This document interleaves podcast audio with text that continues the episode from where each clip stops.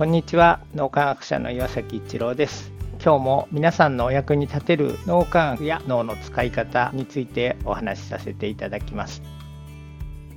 リモート研修をやっていて目が疲れるとクレアが言うので目に優しいモニターをしばらく前に買いました。それでも改善されないようなのでなんでだろうってずっと思っていました。それでモニターの明るさをかなり落として僕からするとちょっと暗くて見にくいくらいにしたら今日はすごく目が楽ってクレアが言うんです。僕としてはすごく意外でした。こんなに暗くて見えるんだっていう僕にとってはそのくらいの暗さなんです。それから冬の寒い日には寝室のドアを閉め切って寝ているんですけどもそのような時には朝起きるとクレアが頭痛がすると言います。戸を閉め切って寝ているだけで頭痛とどう関係するのか不思議でした。僕自身は全然頭痛にならないからです。なんでだろうと思って寝室に二酸化炭素計を設置してみたら朝起きた時はかなり高い二酸化炭素の濃度になっていることに気がつきました。ひょっとしてこれなのかなと思ってそれ以来朝方に寝室のドアを少し開けたままにして空気の入れ替えをするようになりました。30分もすると寝室の二酸化炭素の濃度も普通の値に戻ります。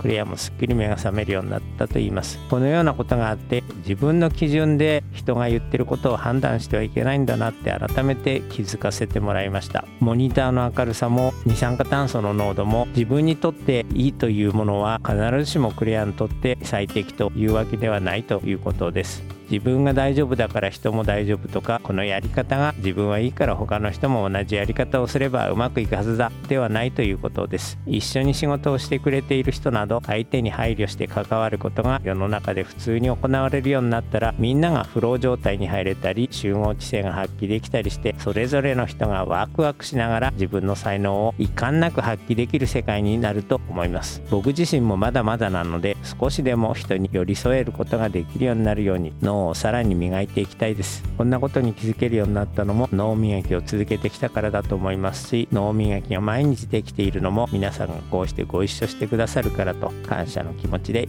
ぱいです。今日も何かのヒントになると嬉しく思います。ありがとうございました。